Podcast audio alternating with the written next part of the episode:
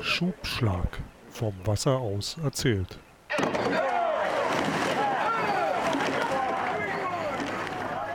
Herzlich willkommen zu einer neuen Folge von unserem Podcast Schubschlag.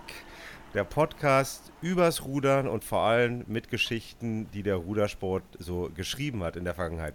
Mein Name ist Carsten Jeski weiterhin und mit mir zusammen Co-Host Matthias Zappel-Zander. Hallo Zappel. Ja, hallo Carsten und hallo liebe Zuhörergemeinde, liebe Freunde am, auf und im Wasser, weil es ja nun gerade Sommer und auch ein bisschen warm. Hier sind wir wieder, schon wieder eine neue Folge, auch wenn schon wieder drei Wochen rum sind, aber wir arbeiten nach wie vor daran und heute sind wir auch nicht alleine, Carsten übernimm mal. Wen haben nee, wir denn als Gast? Genau. genau, wir haben heute einen ganz speziellen Gast, äh, über den ich mich sehr freue. Wir schnacken ab und zu auf dem Bootsplatz äh, in, in Höchst ähm, über wie früher alles besser gewesen ist und wie wir alles besser machen würden, wenn wir noch was zu sagen hätten. Ähm, unser Gast, der Harald Blum, der hatte früher was zu sagen, der hatte unheimlich viel zu sagen. Ich bin ja nur ein Dummschwätzer, ich habe gar nichts zu sagen. Ähm, aber, also ich freue mich sehr, dass äh, Harald Blum heute bei uns im Podcast ist. Und bevor ich jetzt anfange, die ganze Vita von äh, Harald hier vorzulesen, Harald, ähm, erstmal ein herzliches Willkommen. Ja, erstmal einen schönen guten Tag und ich freue mich sehr, dass ich bei euch heute zum ersten Mal dabei sein darf. Vielleicht kann ich da einige interessante Sachen dann auch mal kundtun. Genau, darüber freuen wir uns auch. Und erzähl doch einfach mal ganz kurz so, ja, der, der ein bis zwei Minuten Elevator Pitch, Harald Blum, was ist Harald Blum? Was hat Harald Blum mit dem Rudern zu tun? Ähm, du schaust ja jetzt auch schon doch über, obwohl du ja gerade 30 geworden bist, so ein paar Jahrzehnte, äh, Jahrzehnte Rudererfahrung zurück. Vielleicht mal ganz, ganz kurz für die Zuhörer. Ähm, wer ist Harald Blum im Rudersport? Ja, um so einen kleinen Abriss zu geben, was meine Person angeht im Rudersport. Ich bin also durch Eltern vorbelastet mit dem Rudern in Kontakt geraten, als Neunjähriger schon habe in Frankfurt bei der Frankfurter Rudergesellschaft Germania angefangen mit dem Rudersport, äh, war aktiver Ruderer bis Mitte, Mitte der 20er Jahre, also meine 20er Jahre.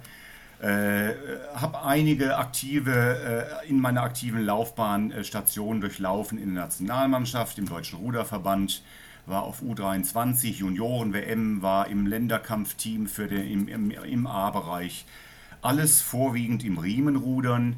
Äh, bin dann als frisch gebackener äh, Sportwissenschaftler ähm, erstmal Vereinstrainer geworden, dann der erst, eigentlich der erste mit so Landestrainer im Hessischen Ruderverband und wurde dann ähm, Anfang der 90er Jahre, sprich genau 1990, regelrecht abgeworben von dem südafrikanischen Ruderverband, die damals in Voraussicht des Ende der Apartheidspolitik international Trainer gesucht haben ähm, und bin daraufhin dann auch zu, um Lehrgänge zu geben als junger, äh, enthusiastischer Trainer äh, äh für zwei Monate nach Südafrika gegangen, 1990 äh, um da einige Dinge im Rudersport auf Vordermann zu bringen im südafrikanischen Ruderverband. Äh, nach diesem Kurzaufenthalt über zwei Monate ähm, bin ich dann äh, wieder nach Deutschland zurückgekehrt, habe dann auch ein Jahr lang beim Ruderclub Nassovia Höchst als Trainer gearbeitet, wieder also in Hessen, wieder in Frankfurt.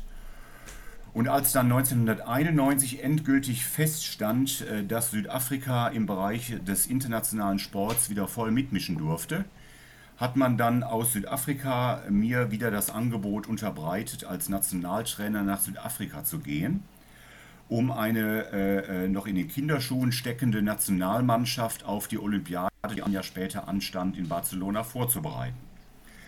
Die äh, Gelegenheit habe ich natürlich am Schopfe gefasst als junger, wirklich junger Trainer. Ich war 7, 28 Jahre alt und habe dann 1991 meine Laufbahn in, als Trainer in Südafrika begonnen ähm, bin davon ausgegangen, dass ich äh, auf zwei Jahresbasis äh, dann also 1993 wieder zurückkommen würde. Aus diesen zwei Jahren äh, sind aber dann 19 geworden. bin also etwas länger da geblieben, als das ursprünglich eigentlich vorgesehen war. Ähm, ich habe äh, als Nationaltrainer im südafrikanischen Verband äh, von, wie gesagt, von 1991 bis 1997 in der Funktion gearbeitet, war also in Barcelona und in Atlanta mit dem äh, südafrikanischen Nationalteam auf der Olympiade. In der Zwischenzeit natürlich alle möglichen WMs, Weltmeisterschaften in allen Bereichen, verantwortlich für Junioren, für U23 und für den offenen Bereich tätig. Ähm, bin dann 1997, habe ich den Posten als Nationaltrainer äh, beendet, bin aber im Lande geblieben und bin als im Grunde genommen das äh, adäquate äh, Gegenstück hier zum, äh, zu dem deutschen Ruderverband. Ich bin als Landestrainer in den Landesruderverband Western Cape nach Kapstadt gegangen und bin da auch bis 2009 im Bereich Landesruderverband, Sportverband äh, als Trainer tätig gewesen. Dann aber vorwiegend für Universitäten, für äh, im weitesten Sinne als Berater noch für den A-Bereich ähm, äh, und äh, im großen Teil auch für Junioren und äh, die Schule Ruderei dann zuständig gewesen. Äh, bin 2019 bin ich dann äh, zurückgekommen nach Deutschland. Wow. Ähm, und da habe ich dann direkt wieder den Einstieg geschafft als Landestrainer des Hessischen Ruderverbandes, wieder mal Frankfurt, äh, bis 2015 meine Arbeit zu machen und bin von 2015 bis 2019, 2020 bis zum Anfang von Corona im Grunde genommen äh, Olympiastützpunkttrainer in Saarbrücken gewesen. Habe mich dort also auch den, ein, den übergebliebenen, ehemalig sehr erfolgreichen Leichtgewichtsruderern oder Ruderinnen angenommen. Anja Noske ein Beispiel davon. Ähm, und bin seit zwei Jahren jetzt wieder, aber dann auch wieder mal in Frankfurt als, als, ähm, als Vereinstrainer und Vereinssportdirektor in der Germania, in der Frankfurter Rudergesellschaft Germania tätig. Das ist so ähm, ein kurzer Abriss im Grunde genommen. Ich hoffe, ich habe jetzt nicht zu lange ausgeholt und zu weit ausgeholt. Das ist so meine Ruder- äh, oder Trainer-Vita äh, in den letzten 20 Jahren. Carsten. Das ist schon, schon sehr beeindruckend. Da darf man auch mal ein bisschen ausholen. Da darf man ein bisschen ja. ausholen, Harald. Ähm, das war schon sehr beeindruckend. Wir wollten, wir wollten ja heute mit dir vor allem über Südafrika reden. Ich meine, wir können über viele andere ja. Sachen noch reden. Wir haben ja häufiger auch mal bei uns auf dem Bootsplatz gesprochen über ja, die Erfahrung, was ist, äh, ich kann mich noch erinnern, du meintest mal, dass eigentlich in Rüsselsheim der erste Riemenstützpunkt gewesen ist, bevor über Dortmund yeah. anfing. Das ist auch noch so eine Geschichte. Ähm, und und natürlich auch die ganzen anderen Erfahrungen in Saarbrücken finde ich auch spannend. Aber heute dachten wir mal an Südafrika. Und vielleicht mal der Einstieg, haben wir ja auch heute, heute früh, wir hatten uns heute früh getroffen ähm, im Bootshaus. Und äh, da meintest du, ich hatte es gar nicht mitbekommen, dass ein südafrikanischer Zweier ohne jetzt bei der aktuellen U23-Weltmeisterschaft gewonnen hat. Richtig. Ja, einfach mal kurz den, den Männerzweier ohne mal ja, gerockt. Am Freitag. Ähm, am, ja. am, Freitag am Freitag, ich habe es gesehen, äh, es, es, sah beeindruckend aus, wie die das Ding äh, gerockt haben. Das, äh, da kann man wirklich mhm. einen Hut vorziehen. Fand ich, äh, fand ich gut, fand ich gut auch als Aufhänger, weil ich ja schon wusste, dass wir uns ja. heute unterhalten werden. Ähm, ich kann nur sagen, also meine Erfahrung mit Südafrika, mal unabhängig, dass ich da mal Urlaub gemacht habe vor ewigen Zeiten in, in Kapstadt, äh, sehr schöne Gegend. Äh, vom Rudern habe ich da jetzt nicht ja. so viel gesehen damals. Aber ähm, ich habe das erste Mal Südafrika wahrgenommen, als ich 1994 auf Durchreise mal einen kurzen Stopp in München bei der ja. Junioren-WM gemacht habe. Und äh, da sah ich zum ersten Mal eine, eine, eine äh, südafrikanische Mannschaft. Und äh, neben mir saßen nämlich welche zufällig, als ich da äh, die Rennen dann da beobachtet habe. Und äh, als die dann aufgestanden sind, haben die ihre Regenjacke, hat einer davon seine Regenjacke vergessen. Die lag dann halt neben mir. Und da ich ihm ja nicht hinterherrennen konnte, weil ich nicht mehr wusste, weil ich ihn nicht mhm. mehr gesehen habe und nicht mehr wusste, wo er ist, habe ich die dann eben mitgenommen und seitdem habe ich eine südafrikanische Regenjacke von einem Ruderer von der Junioren. Ja, da war ich als Hauptverantwortlicher, wortlicher war ich noch. Da sind wir dann beim Anfang, in München, ja. Und wie, lass uns mal erzählen, mal, wie, wie, wie ging das dann los? Okay, du warst ein paar Mal da, du hast da Lehrgänge schon gegeben. Wie muss ich mir denn Rudern in Südafrika überhaupt vorstellen? Mal ganz, ganz billig. Äh, ich meine, bist du da irgendwo und äh, auf irgendeinem Fluss mit, mit Krokodilen? Ähm, Gibt es da Kanäle? Wie, wie, wie, sieht das aus? Ist das, ist das ein Sport der Elite, wie in vielen anderen Ländern? Ist das äh, für die ganze Bevölkerung offen? Ähm, Gib gib mal einfach so, so, so ein bisschen ein Gefühl dafür, wie, wie Rudern, ja, wie, wie ist Rudern da zustande gekommen? Ist es Universitätssport, Highschool-Sport?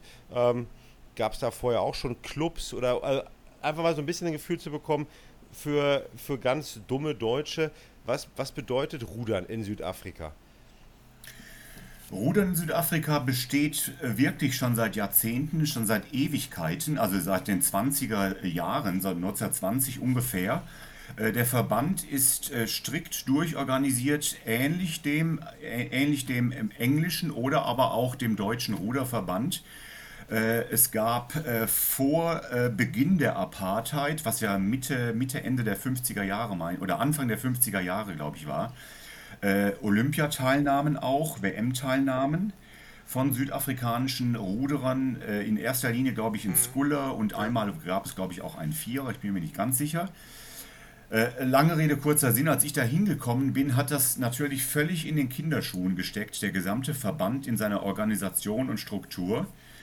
Ähm, und man war eben durch diese äh, 30, 40 Jahre lang währende Isolation, äh, in der man offiziell international nicht rudern durfte, äh, sondern immer nur unter Decknamen, was also teilweise stattgefunden hat, äh, war man äh, richtig ins Hintertreffen geraten, äh, gerade auch was dann den obersten Level, also Leistungssport angeht, sprich WM-Teilnahmen, Olympiateilnahmen und so weiter.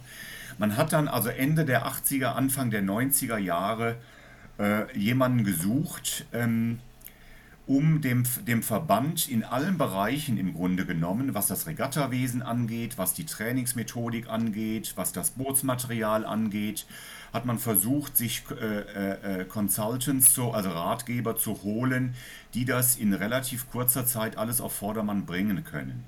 Ich bin in dem Falle als Trainer geholt worden und habe wirklich einen völlig brachliegenden Leistungssport vorgefunden mit Vorstellungen, was Rudertechnik, was Trainingsmethodik angeht, die für meine Verhältnisse damals, und ich war sehr jung, aber für meine Verhältnisse damals aus dem Mittelalter stammten. Äh, und ich hatte jetzt diese tolle Aufgabe, innerhalb eines Jahres eine Olympiamannschaft vorzubereiten, die also in Barcelona teilnehmen sollte. Genauso im Bereich Junioren, äh, da lag das auch völlig brach. Und da sollte ich im nächsten Jahr dann auf die Junioren-WM. Ja, also im Grunde genommen war das, das war eine ganz tolle Spielwiese, war man wirklich von null. Ich konnte eigentlich nichts falsch machen. Denn auch wenn ich noch so schlecht gewesen wäre, hätte ich immer noch so Impulse setzen können, dass man ein tolles Resultat erreicht. Weil er die letzten 30 oder 40 Jahre kein Resultat bestand.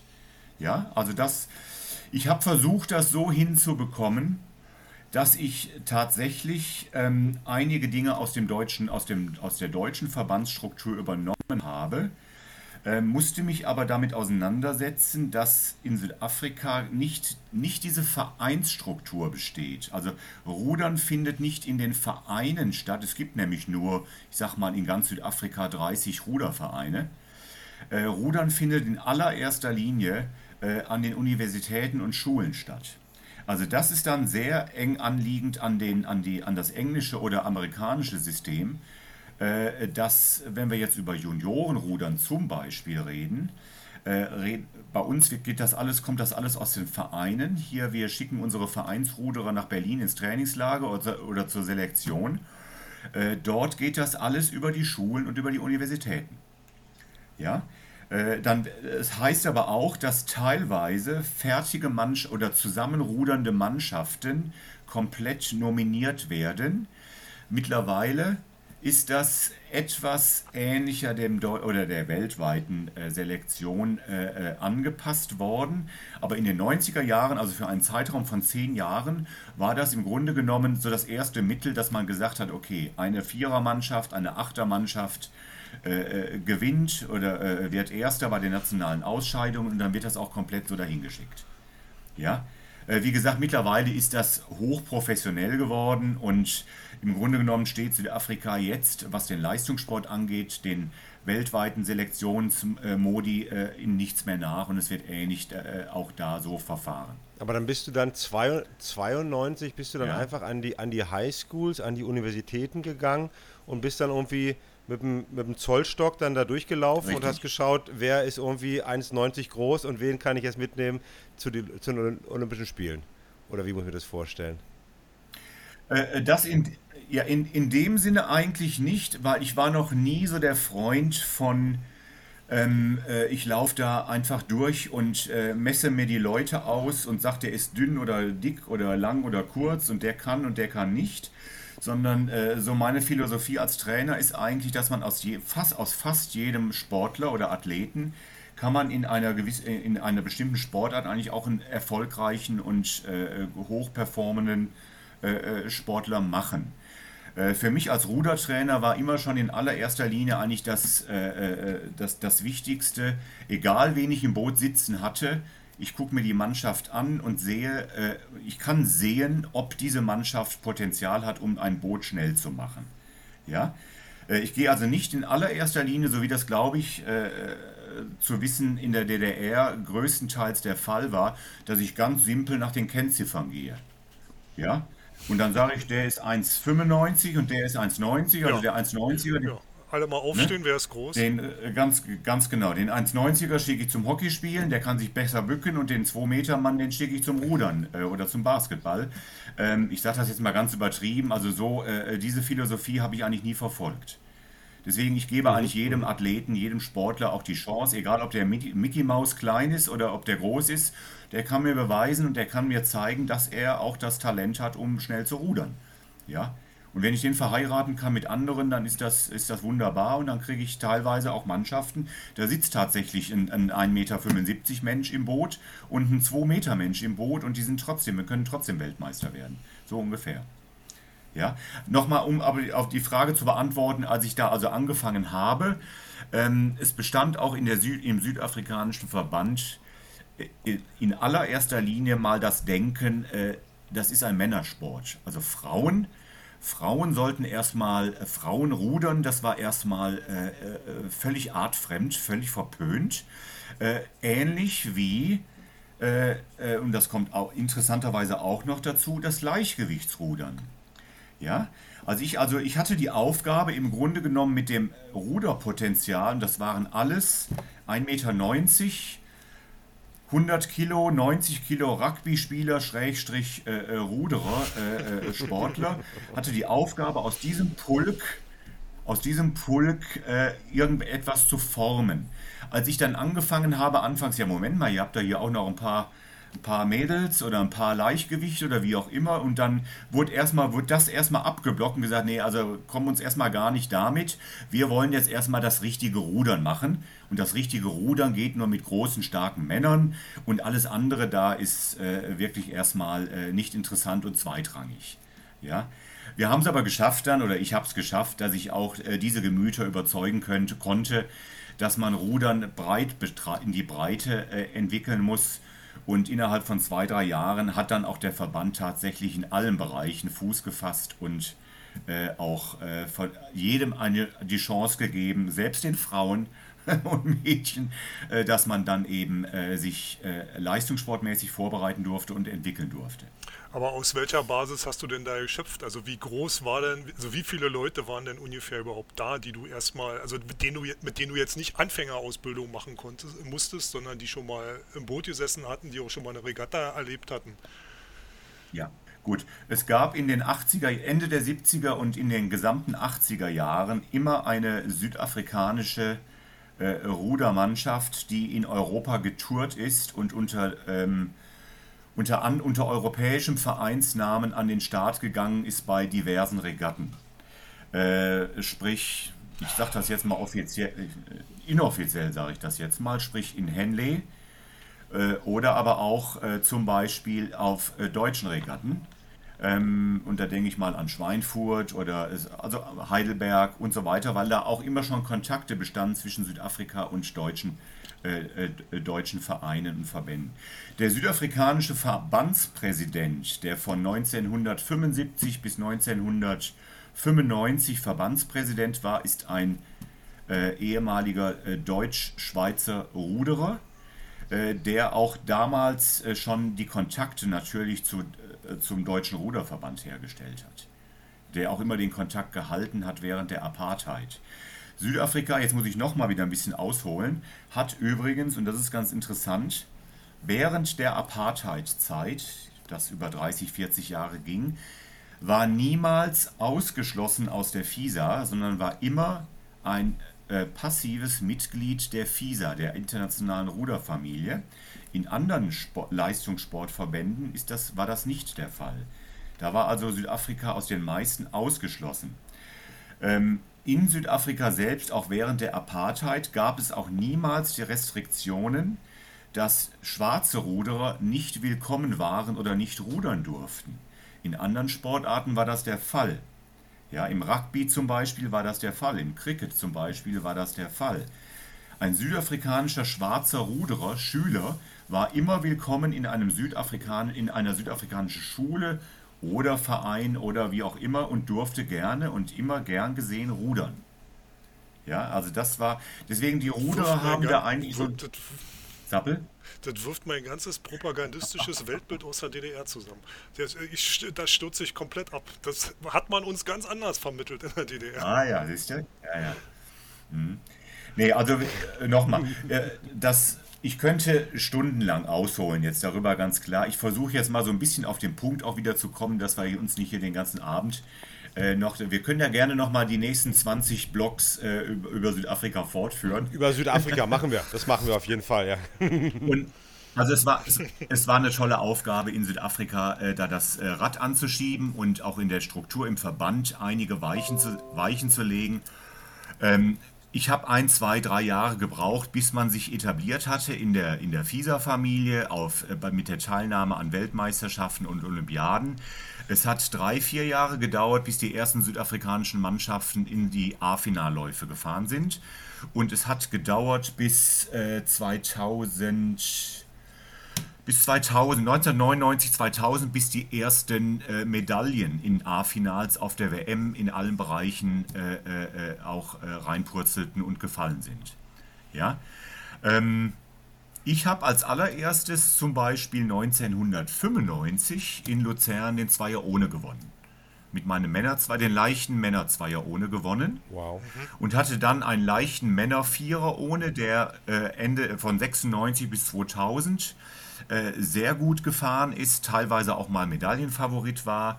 Äh, in Atlanta sind sie noch, glaube ich, was sind wir geworden? Siebte, achte sind wir, glaube ich, geworden. Haben ganz knapp das Finale verpasst. Ja, genau, siebter oder achter. Ja, kam ich noch, kann, Hätten einige ins Finale gehört. Ja. Und, und dieser, Vier, dieser Vierer ist dann mit drei anderen Booten aus Südafrika in, in, in Sydney auf, der, auf Olympia, äh, waren vier südafrikanische Boote in Finalläufen und sind alle Fünfte geworden. Ach, ja. ja. Und, Schnelle äh, Entwicklung. Das waren meine Zöglinge, das war, also da war ich nicht mehr federführend für zuständig, aber es waren äh, zu 90 Prozent meine Zöglinge und meine ehemaligen, die bei mir rudern gelernt haben, die bei mir ihre ersten Schritte gemacht haben, mit denen ich zum ersten Mal auch auf einer WM war, sei es jetzt als Junior oder als U23. Die haben dann angefangen 2000 also die Früchte zu ernten. Und äh, Harald, ja, und dann 2001, 2, 3 bis 2000. Haben Sie dir denn dann irgendwann eine, eine, eine, Gold, haben Sie dir eine goldene Statue dann gebaut, Harald? Den, den goldenen Harald? Gibt es in Südafrika den goldenen Harald? Ähm, ja, wurde mittlerweile aber alles wieder abgerissen und ja. ja. Nein, also wie gesagt, ich bin da auch ganz stolz drauf, dass ich in den 90er Jahren wirklich einige Akzente setzen konnte und den Südafrikanern toll helfen konnte, um das äh, alles in Gang zu bringen. Äh, meine Arbeit hat sehr erfolgreich über Jahre hinweg der Christian Felkel, auch ein Deutscher, äh, äh, einigen wird er ja bekannt sein, äh, fortgesetzt, den ich damals noch als, im Grunde genommen hatte ich den Christian als Assistenztrainer nach Südafrika den Weg freigemacht. Äh, und er hat sich dann aber wirklich ganz toll entwickelt und hat super Erfolge mit dem südafrikanischen Nationalteam eingerudert. Bis, ich meine, 2008, 2009 ist er dann nach England gegangen hat da ja auch die letzten Jahre, und das ist wohl mit den meisten bekannt, sehr gute Arbeit in England geleistet, war jetzt letztes Jahr nochmal nicht nur im Gespräch, sondern auch angestellt beim Deutschen Ruderverband als der Nachfolger Cheftrainer von Ralf Hollmann, äh, Ralf äh, Holtmeier, Entschuldigung.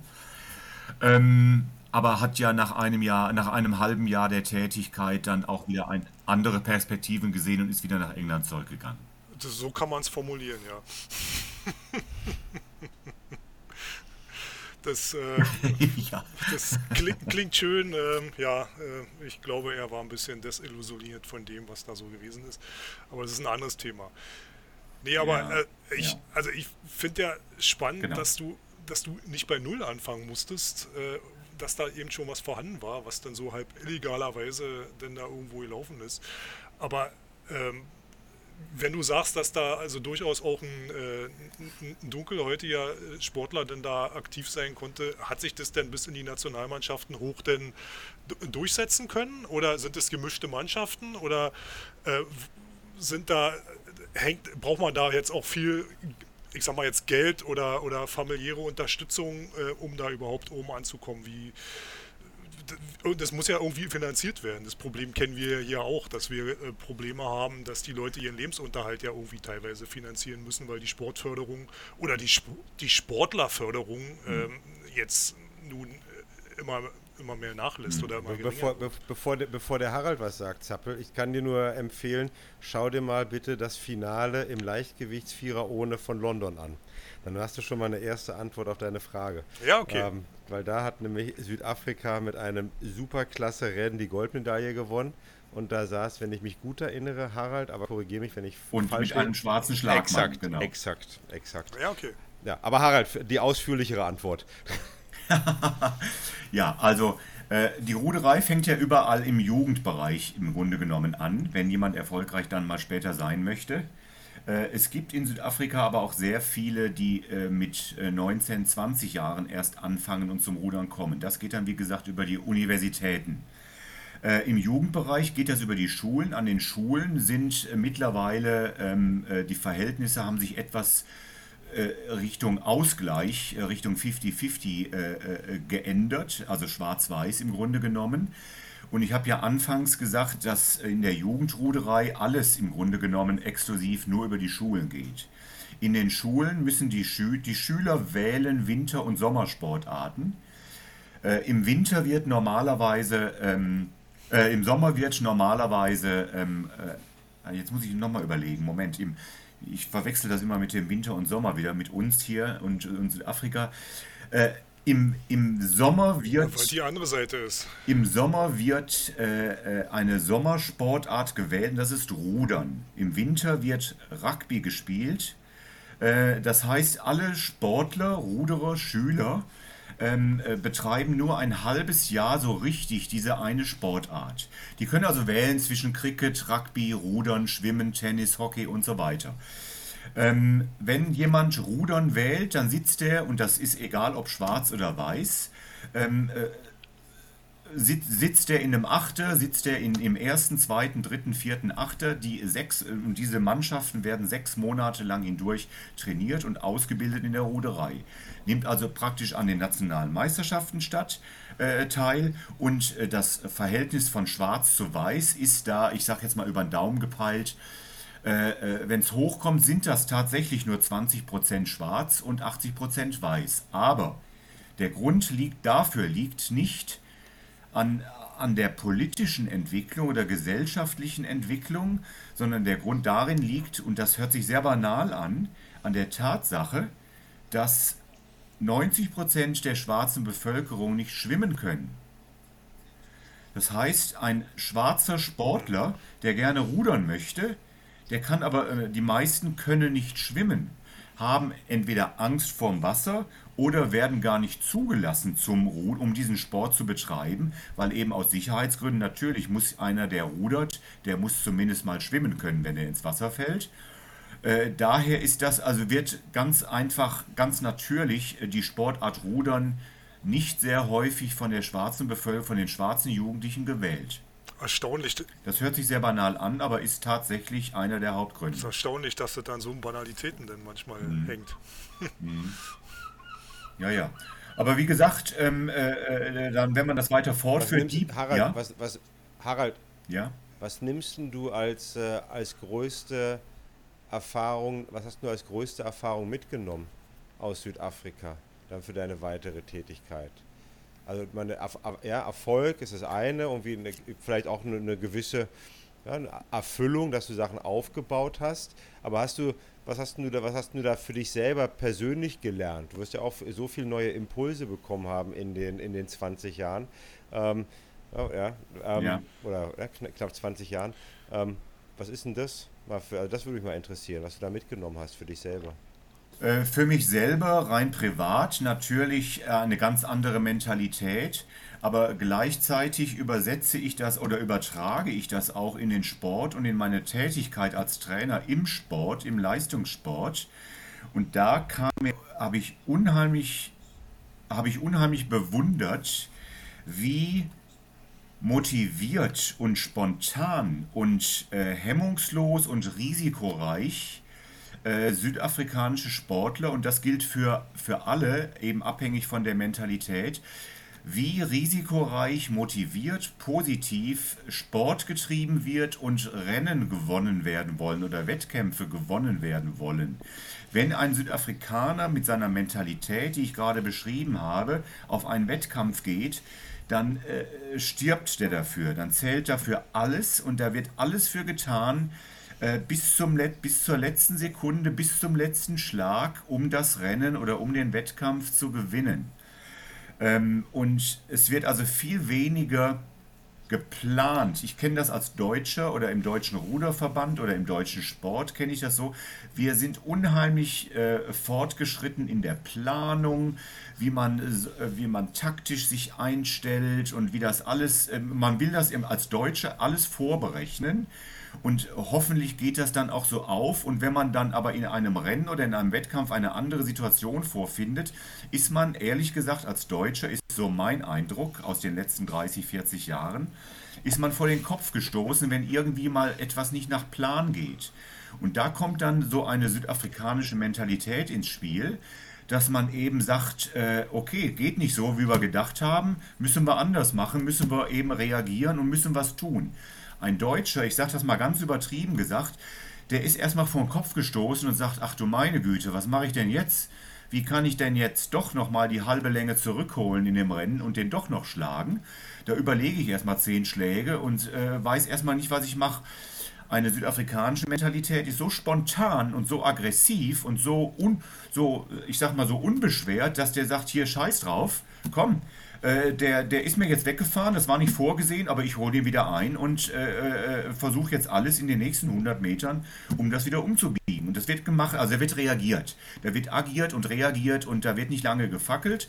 Und wir Deutschen haben so die Mentalität, wir sind so gediegen und geplant und alles ist okay. Und äh, ja, dann hat das eben mal nicht so hingehauen, weil ich konnte auch jetzt nicht so schnell meinen ganzen Plan über Bord werfen. Ja, also das ist so der Unterschied in der Mentalität. Generell privat Mentalitätsweise ist Südafrika ein sportfanatisches Land. Jung und alt äh, äh, äh, äh, treibt Sport jeden Tag. Die Fitnesscenter sind äh, bei 50, mit, mit 50, 60, 70-Jährigen und 10-Jährigen vollgepackt morgens um 5 und abends um 8. Und egal, ob ich 10 Stunden im Büro sitzen muss oder andere Tätigkeit, jeder Südafrikaner treibt Sport, ist sportaffin und äh, guckt sich alle Sportarten querbeet auch im Fernsehen an oder nimmt daran teil. Also das ist ein sportverrücktes, ganz positiv eingestelltes Land dem Sport gegenüber. Also nicht, nichts gegen, nichts gegen 50-Jährige natürlich, Herr Harald, da musst du vorsichtig sein hier in dem, in dem Podcast. Ähm, aber noch eine Frage, weil man Zappel auch noch was, aber ich habe noch, ein, eine, noch eine, eine Anschlussfrage hier. Würdest du denn auch sagen, von dem, was du jetzt beschreibst, haben die Südafrikaner einen besseren Teamgeist. Ähm, ja, ich meine, bei uns, genau was du sagst, okay, irgendwas läuft anders. Dann gibt es ja bei uns doch immer wieder auch in, in Mannschaftsbooten so, naja, das liegt jetzt an dem anderen. Ja, weil der im Boot rudert der sowieso eigentlich schlechter als ich oder der ist ja gar nicht so stark auf dem Ergo. Äh, hast du dann mal solche Situationen, nennen wir es einfach ein bisschen Zickenkrieg, hast mhm. du sowas dann auch oder hast du sowas überhaupt nicht in einem südafrikanischen Boot, wo die einfach sagen, komm hier, wir, wir treten hier als Team auf und wir jauchen das Ding jetzt mal durch, ähm, weil wir haben einfach die, die coole, aggressive Mentalität.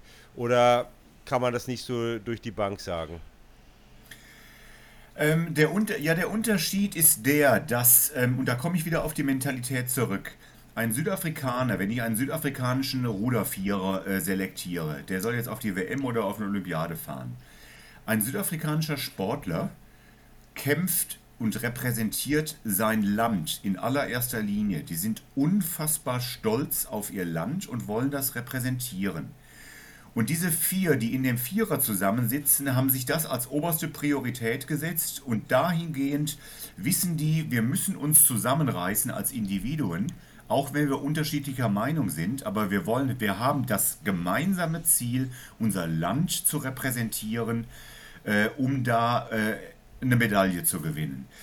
Ich würde sagen, der Unterschied äh, zu einem deutschen Sportler ähm, ist, und da kommt das Geplante wieder in den Sinn, aber auch der Individualismus, das, äh, da, ich glaube, da spielt sehr viel Egoismus auch mit einer Rolle äh, im deutschen äh, Verband, mein Eindruck. Ähm, meine Frage wäre Zappel, jetzt... du hattest äh, noch ein- was. Ja, ja, genau. Meine Frage wäre jetzt gewesen, jetzt in der, in der Wahrnehmung der, in der Öffentlichkeit. Ähm, wie findet denn Rudern da in den Medien statt? Also bei uns kann man ja ehrlicherweise sagen, findet Rudern mehr oder weniger bei Olympischen Spielen und Weltmeisterschaften statt. Wir sind zum Glück noch ein Sport, der äh, in der, was weiß ich, ZDF-Sportreportage oder einer Sportschau zumindest mit dem Achter auch mal bei einem Weltcuprennen stattfindet. Es sei denn, so wie beim letzten Weltcup in Luzern. Frau Okay. Förster gewinnt überraschend den Einer und äh, findet sogar in der Tagesschau nach dem Deutschlandachter noch statt im Sportblock, völlig berechtigterweise.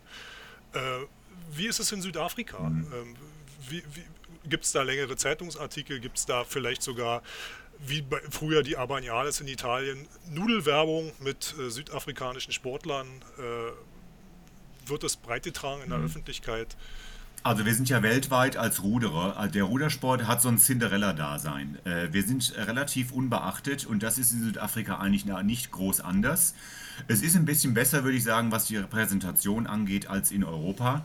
Oder in, in, ich nehme Deutschland wieder als Beispiel. Ähm, es werden also über zum Beispiel die, äh, die Entwicklung der Nationalmannschaft, die dieses Jahr dann äh, oder sich auf Paris vorbereitet, jetzt 2024, wird jetzt schon regelmäßig äh, werden Dokumentationen einmal die Woche in den lokalen Sportkanälen, im Fernsehen äh, äh, kundgetan und äh, sodass die Leute auf dem Laufenden gehalten werden, was tut sich denn im Rudersport mit unseren Ruderern und wie entwickeln die sich da. Also da sind wir vielleicht, äh, ist Südafrika vielleicht ein bisschen voraus, dass man in der Öffentlichkeit für die breite Masse äh, versucht, den Rudersport äh, im Gespräch zu halten und den Leuten nahezubringen.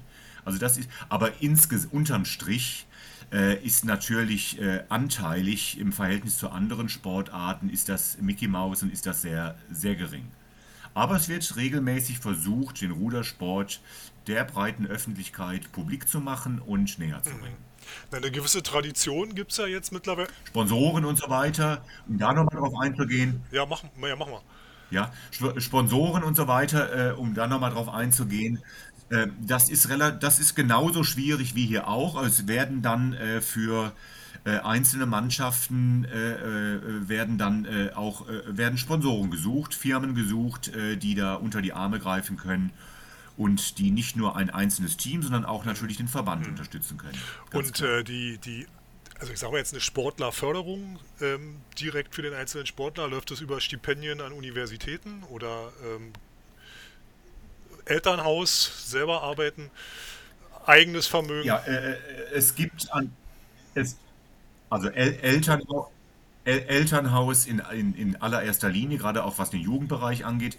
An Universitäten gibt es äh, hin und wieder äh, Stipendien, dass man versucht, einige Ruderer äh, zu einer gewissen, äh, zu einer bestimmten Universität zu holen und der soll dann da in der ersten Mannschaft natürlich mitrudern. Ähm, also das, aber das ist in, in einem sehr kleinen Maße. Ja, also die, äh, da ist genauso, da ist es wirklich schwierig, sich die Finanzen zu organisieren und äh, zu ermöglichen, dass man auch zwei, dreimal im Jahr nach, nach Übersee, nach Europa kommen kann und da teilnehmen Das- kann und so weiter und so fort. Das ist genauso schwierig wie hier auch im Grunde Das mit genommen. was die Übersee ist ja im. Prinzip das gleiche Problem, was die Australier, die Amerikaner haben, äh, die dann für eine Weile dann mal hier rüberkommen und eventuell dann ein Vierteljahr mal durch Europa Ja. tingeln auf alle möglichen Regatten. Das ist ja, muss ja auch finanziert werden irgendwo. Und das habt ihr damals dann auch gemacht mit, eurer Mhm. mit eurer Nationalmannschaft. Hattet ihr da eine feste Basis irgendwo, von der ihr aus dann immer zu den Regatten und wo war die bei Ja. euch? Nein, nee, nee. Also, äh, zum einen, wir waren ja relativ jung noch, relativ neu in dem ganzen Zirkus. Das heißt, es hat erstmal vier, fünf, sechs Jahre gedauert, äh, dass wir regelmäßig rübergekommen sind. Und wir haben dann, wir haben keine feste Basis gehabt. Äh, ich bin zum Beispiel in den ersten zwei, drei Jahren immer mal, ich war äh, zweimal für vier Wochen oder, oder, oder dreimal für vier Wochen waren wir hier ähm, und haben eben im Rahmen dieser Aufenthalte an verschiedenen Regatten teilgenommen, sei es jetzt Henley oder Luzern oder eben dann die WM letzten Endes. Ähm, aber alles äh, nicht mit einer festen Basis. Mit Australien ist das natürlich ideal. Die haben da in Varese zum Beispiel die Australian Institute of Sport äh, wo sie dann äh, auch die Radfahrer und Triathleten natürlich äh, im Grunde genommen sechs Monate lang können sich da aufhalten und, und trainieren in Europa. Das gibt es nicht, das, haben wir, das hat Südafrika nicht. Hm. Ja, spannend. Auf jeden Fall spannend. Und äh, ich meine, der Nachwuchs kommt ja nach wie vor, wie wir gerade bei der U23 WM gesehen haben. Ich nehme an, die beiden werden wir dann auch in Paris sehen. Ja, das äh, kann ich mir gut vorstellen. Äh, es ist jetzt auch ein Umbruch gewesen nach Tokio. Also bis Tokio gab es so einen harten Kern. Äh, Nationalmannschaft im leichten und schweren Bereich, die auch sehr gut gefahren sind in den letzten äh, äh, vier bis sechs Jahren. Jetzt nach Tokio hat ein Großteil der etablierten Nationalmannschaft aufgehört, so wie das überall der Fall ist. Und äh, jetzt diese beiden gerade, die äh, gerade gestern, äh, vorgestern, äh, gestern die U23 WM im Zweier ohne gewonnen haben, das sind wieder neue Nachwuchsleute, die natürlich in diese Lücke jetzt äh, reinpreschen und äh, dann hoffentlich langfristig gesehen wieder den Namen Südafrika da ins A-Finale bringen können. Naja, und ihr habt jede Menge Nachahmer gefunden, habe ich gesehen bei der U23 WM, immer da schon mal sind, weil, also ich habe auch, einen, glaube, einen Vierer ohne gesehen aus äh, der Frauen aus Südafrika, der da aktiv war. Ich glaube, die sind aber Fünfter oder Sechste geworden oder waren im B-Finale. Aber es waren erstaunlich viele Nationen, ja. Nationen am Start, ja. die man sonst so nicht kennt. Also Usbekistan habe ich gesehen, äh, Republik Moldau habe ich gesehen. Äh, die Türken mhm. waren nicht nur mit einem Boot da, sondern die hatten mehrere Boote am Start. Da waren also viele Nationen, Israel, die man sonst eigentlich nicht kennt oder die man, ich sag mal, vor 20 Jahren hatten die mal ein Boot, mal einen Einerfahrer oder so. Und jetzt gibt es halt relativ viele Nationen, die sind teilweise gar nicht schlecht. Also die, die Luft an der Spitze wird halt immer dünner, weil von allen möglichen, auch kleineren Nationen immer wieder Boote kommen, die da nachdrücken. Das kann dem Rudersport ja eigentlich in der Gänze nur gut tun. Ja, die, so. Frage, die Frage wäre, ob das nicht auch äh, Sportler sind und Sportlerinnen, die vielleicht doch in USA und England studieren. Ne? Von diesen, das, das weiß ich nicht, müssen wir mal rausfinden. Ähm, das kann sein, natürlich. Die dann zu so einer, zu so einer Weltmeisterschaft wieder für ihr Land starten. Weil das wäre, da gab es irgendwie aus, aus Peru gab es äh, gab's einen Zweier ohne. Ja, ähm, ja. ja und, äh, und, und auch Türkei war, war teilweise ziemlich gut. Ne? Ja. Also Im Leichtgewicht, da war Leichtgewichtsfrauen eine, habe ich ja. gesehen, die ist ja, gut mitgefahren. Die war am Anfang. Und ähm, hier sind einige guten Sachen. Ey, ähm, Harald, vielleicht, weil der, der Urlaub ruft, wie wir auf dem Hintergrund schon immer wieder hören, mit den, ähm, mit den Möwen SMS, die reinkommen. ähm, und um das auch nicht zu lang zu machen, ich hätte von meiner Seite aus mal wirklich so zwei, zwei abschließende Fragen. Ähm, und, und die eine sind alle, alle beide so ein bisschen, ein bisschen persönlich. Ähm, die eine, worauf bist du am, wenn du eine Sache auswählen müsstest, auf die du jetzt am allerstolzesten bist, ja? ob es ein Erfolg ist, ob das irgendwas anderes ist aus dieser Zeit in Südafrika, ist die Frage, was ist es? Und dann die zweite Frage, wenn wir jetzt komplett unter uns wären und hier mit einem, mit einem Gläschen Bier sitzen würden, was ist die absurdeste Geschichte, die du eigentlich allen deinen Freunden in Deutschland erzählst und die sich irgendwie mit der Hand vor den Kopf schlagen? Nee, sowas geht doch gar nicht. Also einfach mal die, die absurdeste, exotischste Geschichte, Anekdote aus deiner Zeit in Südafrika. ja. ja. also wenn ich die auf die erste Frage kann ich schon mal kann ich schon mal eingehen. Ähm, worauf bin ich stolz? Ich, also ich bin unheimlich stolz darauf, dass ich als sehr junger Mensch, als sehr junger Trainer ähm, mit sehr wenig Erfahrung aber es geschafft habe, in einem Verband, der am Boden lag, eine Struktur zu schaffen ähm, und ein richtiges System zu etablieren, dass man äh, langfristig gesehen dann äh, im, im Konzert der Großen mitspielen konnte. Langfristig gesehen heißt natürlich, hieß, dass das äh, natürlich 10, 15 Jahre gedauert hat. Aber ich bin jetzt stolz darauf, dass, wenn ich so südafrikanische Ruderer sehe, ähm, äh, dass ich in meinem Trainerleben die Grundlage legen konnte, auch was Motivation, was Mannschaftssporttreiben äh, angeht und so weiter, dass ich da so ein bisschen den Funken überspringen lassen konnte und als langweiliger Deutscher es geschafft habe, einer großen Gruppe von jungen, äh, enthusiastischen Sportlern oder Verbandsfunktionären etwas Gutes mit auf den Weg zu geben. Äh, da bin ich sehr stolz drauf, da kann ich mir also selber auf die eigene Schulter klopfen. Das fand ich, äh, wenn ich das von außen, wenn ich mich selber beobachtet hätte, hätte ich gesagt, Mensch, Harald, hast du toll gemacht. Also das, das ist so eine Sache, das äh, werde ich auch mein Leben lang dann äh, immer, mir immer wieder, wenn ich in den Spiel gucke, äh, vorhalten. Zu Recht. Genau. Ne? So, um auf die andere Frage ein, das Absurdeste. Genau, zu Recht. Also auch virt virtueller, virtueller Schulterklopfer ja, von uns genau. hier noch. Ja. Genau. Also ich habe eigentlich nichts Absurdes erlebt. Da, äh, da müsste ich jetzt wirklich, äh, ich habe gerade schon überlegt, ob ich, ob ich da irgendwas nennen kann. Aber da kommt mir ehrlich gesagt nichts in den Sinn, dass ich irgendwas völlig Absurdes erlebt habe. Ähm, da komm, es gibt doch, es gibt doch immer irgendwas, Harald. Beim, die, die Ankunft. Das, ich meine, du kommst in ein wildfremdes Land. Das allererste Mal. Da muss doch irgendwas. Ich meine, äh, ich bin, ich bin nach 18 Jahren zurück nach Deutschland gekommen und ich kann dir gleich sagen, was meine absurdesten Erlebnisse gewesen sind. Ich gehe in den Supermarkt und höre irgendwie äh, Reklame über, über Stutzstrümpfe und äh, über Versicherung. Also, das ist. Das, ich ich, ich fahre einmal mit dem Fahrrad verkehrt durch die Einbahnstraße, uh, und werde irgendwie vom, vom alten Opa auf dem Moped angehalten, der mich da runter. Ja, weil du nicht, in, Ber so, da, da muss es weil doch du nicht in Berlin gefahren bist. Ja. Das wäre dir in Berlin nicht passiert. ja, genau. Da, da muss es doch auch was aus Südafrika geben, Harald. Ja, wenn ich, wenn ich was, und da sind wir ja, da bin ich ja eben schon mal so ein bisschen drauf eingegangen in unserer Unterhaltung von wegen Mentalität und so und der Deutsche, der, der relativ steife, organisierte Deutsche und die spontanen und aggressiven und motivierten, positiv aggressiven äh, äh, Südafrikaner. Ähm, ganz am Anfang ähm, hat man mir, ich war ja, wie gesagt, ich war ja ein junger Deutscher und der, das Bild der Deutschen im Ausland, also in Südafrika, ist tatsächlich so, wir sind die Zuverlässigen, die Organisierten, die Planer, die, wir können alles planen, bei uns ist alles ja ganz toll, also man bewundert uns. Man hat uns, in der Zwischenzeit ist das glaube ich nicht mehr so, man hat uns relativ äh, bewundert im Ausland, dass wir alles so auf die Reihe kriegen. So, aber äh, wo ich dann lachen musste, war immer, dass ähm, meine Ruderer haben zu mir gesagt, du kommst ja aus Deutschland, du bist ja so ein typisch Deutscher eigentlich. Also das Einzige, was wir aus Deutschland kennen, ist, wenn sie da mal in Ferien äh, in, in Deutschland waren, als Kinder oder als Jugendliche, äh, auf jedem Rasen steht das Schild betreten verboten. An jeder Tür hängt ein Schild äh, heute nicht geöffnet oder äh, geschlossen. Oder äh, überall steht, du musst erst ein Formular oder zehn Formulare ausfüllen.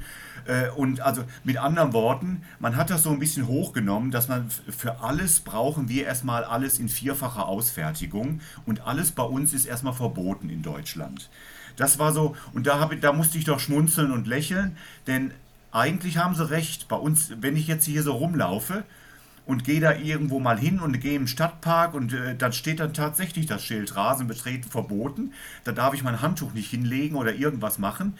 Und das fand ich so ein bisschen lustig, dass man äh, den Deutschen so als, als Paragraphenreiter und äh, regelkonformen äh, Menschen sieht, aber akzeptiert und respektiert, weil äh, letzten Endes kommen wir als Deutsche doch immer wieder gut aus der Sache, aus jeder Sache raus. Ja, erkenne ich, erkenne ich. Ähm, stimmt, und da hat sich ja auch in 30 Jahren nichts verändert dann. da, haben, da, haben, die Südafrikaner also immer noch recht. Ähm, Zappel, magst du noch eine allerletzte Frage stellen? Vielleicht würde ich, pass mal auf, vielleicht würde ich noch mal etwas, ich sag noch mal etwas Kritisches jetzt Ruderverbandsbezogen ja. hinterher. Vielleicht ist die Entwicklung des deutschen Ruderverbandes, ich, so als Abschluss würde ich das vielleicht nochmal so in den Raum stellen. Äh, wir haben uns ja auch schon ein paar Mal darüber unterhalten, so die Entwicklung in, im, Deutsch, im DRV seit 10, 20 Jahren mit äh, Ergebnissen, die äh, eigentlich so auf dem Abwärtstrend sind. Vielleicht sollte man in Deutschland dann auch mal überdenken, ob man immer nur sich an Regeln halten muss und ob man nicht mal sich überlegt, dass man auch mal neue Wege mit einem Risiko angeht und was verändert. Im Moment habe ich so das Gefühl, dass im Deutschen Ruderverband, da werde ich jetzt ganz speziell, äh, immer weiter auf der eingefahrenen Welle geritten wird und es wird nichts verändert. Ähm, also das ist natürlich ein Thema, das sprengt total den Rahmen, aber äh, das vielleicht so als Anreiz, da kann man ja Gott weiß wie darauf reagieren, Äh, vielleicht sollte man das mal so als Aufhänger nehmen, um, um sich demnächst nochmal über andere Themen auch zu unterhalten. Na, da hast du, ich habe eben überlegt, was jetzt meine letzte Frage sein könnte. Im Prinzip hast du mir jetzt da meine letzte Frage äh, in den Mund gelegt. Äh, hat irgendjemand von halboffizieller oder von ganz offizieller Stelle mal, die wissen ja alle, was du mal gemacht hast, das spricht dich ja auch rum, hat irgendjemand dich mal intensiv nach deinen Erfahrungen befragt? Äh, vielleicht auch daran, was du sehen würdest, was man vielleicht ändern könnte in Nachwuchsförderung, in von mir aus U23, Juniorenbereich, äh, bis hin in den Spitzensport. Äh, hat, hat sich da irgendjemand mal dafür interessiert oder dich mal befragt, äh, mal ernsthaft, um einfach mal von außen einen Blick zu bekommen auf den eigenen Bauchnabel? Äh, die Frage ist sehr gut, Zappel. Und die ist ganz einfach zu beantworten mit einem großen Nein. Ja. Ja, das ist genau das, was ich erwartet habe, weil, also wenn man mal überlegt, welche deutschen Trainer alle ins Ausland gegangen sind, ich rede jetzt nicht nur von den DDR-Trainern, es gibt genügend andere, die ins Ausland gegangen sind, die teilweise auch wieder zurückgekommen sind, entweder weil sie in Ruhestand gegangen sind oder weil sie in eben dann immer wieder in die Heimat wollten oder so. Äh, es gäbe so viel Potenzial, das man zusammenbringen könnte, wo man sich mal unterhalten könnte, wo man Erfahrungsaustausch machen könnte. Aber leider wird es nicht genutzt. Und äh, das ist halt schade. Und ich sehe, ich sehe das vielleicht nicht ganz so schwarz, wie du das jetzt ja. gerade gesagt hast, weil ich sehe durchaus Ansätze und ich meine auch zu vermerken, dass ähm, im DAV Ansätze vorhanden sind, ähm, Änderungen durchzuführen und da auch ein paar Sachen zu machen. Es ist natürlich ein steiniger Weg und ein mühsamer Weg, weil da natürlich auch da ein Haufen Zöpfe dranhängen, da hängen ein Haufen Leute dran, da hängen ähm, ja auch Existenzen und Einkommen mit dran. Das ist sicherlich alles nicht so einfach, aber ich finde es halt schade, es gäbe Erfahrungen ohne Ende und deswegen ist es auch vielleicht auch ganz gut, dass wir uns heute hier mhm. mal unterhalten sie liegt halt nur brach und man nutzt sie nicht. Aber Harald, ich muss dir sagen, der Zappel, Zappel ist ja Zweckoptimist und äh, vergisst natürlich jetzt zu sagen, dass dann die beiden einzigen Goldmedaillen bei dieser U23-Weltmeisterschaft ja auch von, von Einzelprojekten äh, errungen wurden, die wiederum nichts, ja, ja, ja, die, die ja. wiederum nichts mit dem DRV zu tun hatten. Ähm, aber gut, das, äh, das, das, das diskutieren wir. Nein, also nein, nein, wir haben keine halt, Zeit mehr. wir haben keine halt. Zeit mehr jetzt. Ähm, der, der Harald muss seine Koffer packen, ich muss meine Koffer packen. Ähm, das diskutieren wir beim anderen Mal weiter. Ich, ähm, ich fasse ganz kurz zusammen. Ich nehme jetzt hier mir das, das, das Recht als, äh, als Moderator. ähm, ganz die, eigentlich ist meine, mein, mein Fazit, Harald, ist, Deutschland braucht mehr Südafrika. Und es wird Zeit, dass wir nach, nach 30, vor 30 Jahren, vor 30 Jahren kam der Messias Harald Blum nach Südafrika und hat da die Basis gelegt für, für, für nachhaltigen Erfolg. Und ähm, vielleicht brauchen wir irgendwann dann mal den Messias aus Südafrika jetzt in Deutschland. Aber das diskutieren wir ein andermal. ähm, vielen, vielen, vielen, vielen herzlichen Dank, Harald. Das war wie erwartet, super interessant und äh, du hast dich also definitiv qualifiziert für, für weitere Podcast-Folgen dann nach dem Urlaub. Ähm, ja, danke. Also, von daher, ich schließe jetzt nochmal ab. Das ähm, wird. Ja, also mir hat das auch unheimlich Spaß gemacht und, und ich würde mich freuen, äh, also wie gesagt, immer gerne. Wir können gerne äh, alle möglichen Facetten äh, wenn es der DRV schon nicht kann oder der Verband nicht kann, auch nicht nur mit, nicht nur mit mir, sondern mit anderen, dann äh, wir können ja im kleinen Rahmen immer, so wie das im Fußball auch ist, wir wissen alle genau, wie das Tor zu schießen ist und da können wir uns ja mal schön schlau machen und über andere aufregen. Genau. Genau, das machen wir. Also, in diesem Sinne, jetzt kommt der offizielle, der, der offizielle Abspann. Bleib noch dran, Harald.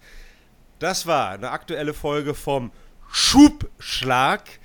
Bis zum nächsten Mal. Mein Name ist Carsten Mujeski.